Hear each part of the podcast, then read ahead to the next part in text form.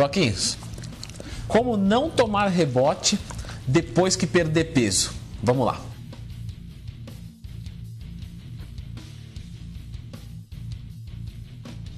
Pessoal, sempre lembrando que se você precisar de um parceiro, veja só, eu posso ser o seu parceiro de treinos, não só do Floquinhos. Porque a gente faz aeróbico em jejum juntos, né, Floquinhos? Fala depois pra eles lá, tá?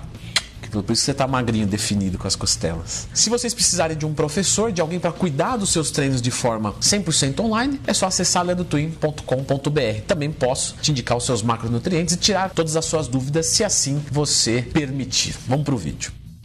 Pessoal, então vamos começar exemplificando o que acontece na vida de muita gente. Leandro, fiz uma dieta, perdi peso, beleza, finalizei essa dieta e engordei tudo de novo. Que, que aconteceu? Por que, que isso acontece? Isso acontece por alguns motivos. Claro, o primeiro deles é tive disciplina e depois não tive mais disciplina. Não, Leandro, você não entendeu. Eu tive disciplina para perder peso e depois, quando eu quis fazer o meu bulk, eu me ferrei. Aí é outra situação. Então, primeiro de tudo, disciplina antes e depois.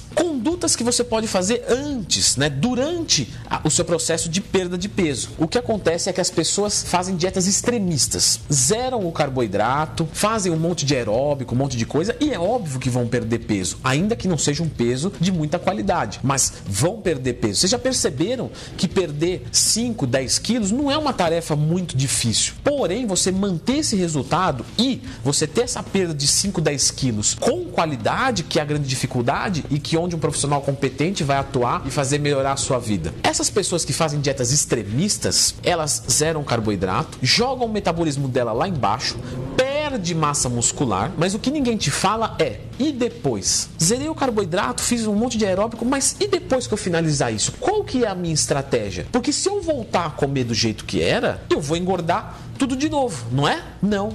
Você vai engordar tudo de novo e mais um pouco. Por que isso, Leandro? Porque vamos assumir que você está com uma taxa metabólica basal de 2 mil. Você faz uma dieta de 500 calorias, fiz a dieta do HCG. O seu metabolismo vai querer acompanhar, porque você está indo a favor da morte, porque você está diminuindo a sua ingestão de calorias. Ou seja, se continuar assim, ele vai usar todo o seu estoque e você vai morrer. O que, que o seu corpo faz? Ele diminui o metabolismo. Ele joga o metabolismo lá embaixo para acompanhar essa ingestão de 500. Por isso também que você estagna. Só que quando você volta a comer, você volta a comer o mesmo tanto. Só que o seu metabolismo não é mais de 2 mil, é de 500, 700, de, 800, de 1000 que seja. Então você vai recuperar os 10 quilos e ganhar mais 2 ou 3. Aí o que, que você faz?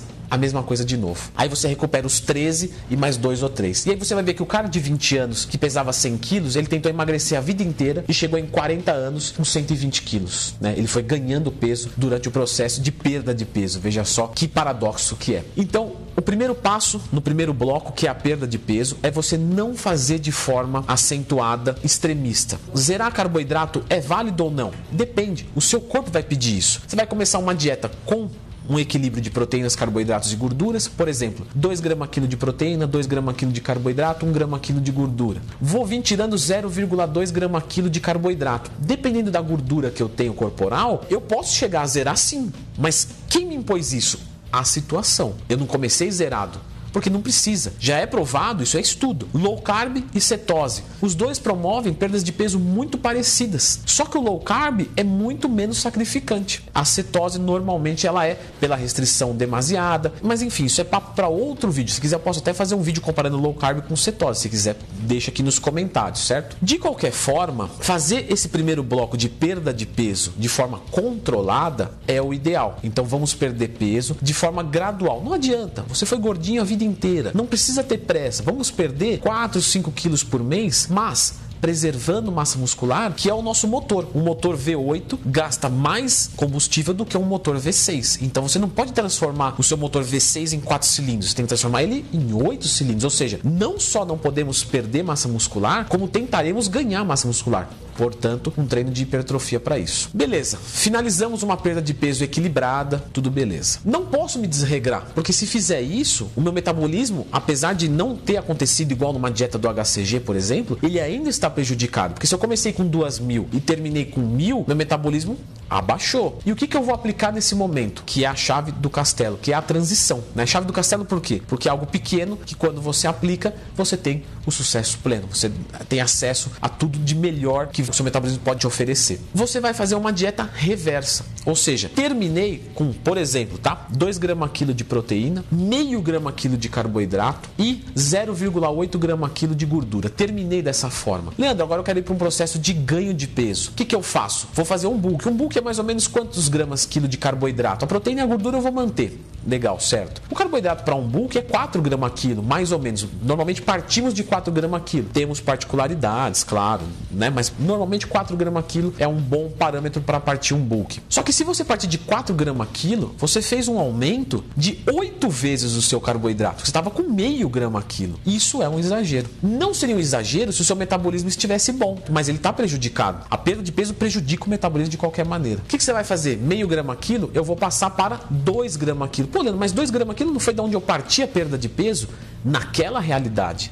Agora temos uma outra realidade. Então, 2 gramas quilo. O que, que aconteceu? Ah, o meu peso se manteve. Beleza, vamos aumentar meio grama quilo, meio grama quilo, toda vez que não subir peso, e aí nós temos um bulk limpo e temos uma transição feita de forma correta. Isso é da parte nutricional. Parte de treinamentos. Vou fazer uma rotina para perda de peso. Vou fazer só aeróbico. Não, isso é um erro. Por que é um erro? Porque quando você não faz um treino de musculação, você perde uma chave de um castelo, né? Já que estamos falando de chaves de castelo, porque justamente ela vai aumentar a sua massa muscular. Então, mesmo numa dieta de perda de peso, treine para aumento de volume muscular. Quanto mais volume muscular você tem, ah, Leandro, mas eu estou fazendo uma dieta de perda de peso, eu não posso ganhar massa muscular. Não, você pode sim, principalmente se você é iniciante. E mesmo que você não ganhe, você vai deixar de perder. E mesmo que você perca, você não vai perder tanto quanto seria. Então, de qualquer forma, a musculação vai acrescentar na tua vida. E aí você, melhorando a sua sensibilidade à insulina, você melhorando o seu aumento de volume muscular, né, aumento de secção transversa, você vai promover um corpo mais eficiente, motor V6, motor V8. O seu corpo consegue absorver melhor, né, vamos colocar dessa forma, as calorias de um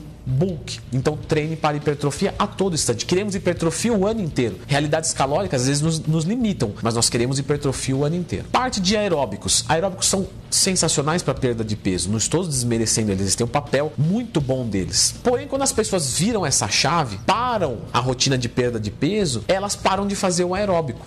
E isso é um erro, porque veja só, ela já aumentou a caloria muito mais do que deveria. E ela vem tira o gasto, ou seja, ela aumentou muito essa diferença. Ou seja, ela vai engordar com certeza. Se você continua com os aeróbicos, isso te ajuda. Então pode diminuir o aeróbico no bulk? Pode. Ah, terminei fazendo 60 minutos por dia um cutting. Num bulk vou fazer 20 minutos por dia. Tá aceitável, Leandro? Sim, tá aceitável. Já vamos ter melhora de sensibilidade à insulina, melhora de VO2 máximo, vamos conseguir fazer um agachamento com mais qualidade, um terra com mais qualidade. Quer dizer que aeróbico no bulk não atrapalha? Não, já fiz muitos vídeos sobre isso. Pelo contrário, aeróbico no bulk ajuda. Só que você terminou com 60 minutos por dia. Na próxima semana, abaixa para 40. Na próxima, para 35. Para outra, 30. Depois, 20 e vamos manter. E aí sim você consegue perder a gordura corporal e sustentar o resultado. Finalizando, parte de termogênicos. Um grande abuso de termogênicos, quando você finaliza o uso, você sofre um crash, não tem jeito. Termogênicos pode implicar em cafeína, simplesmente cafeína, termogênicos propriamente ditos, né, titulados,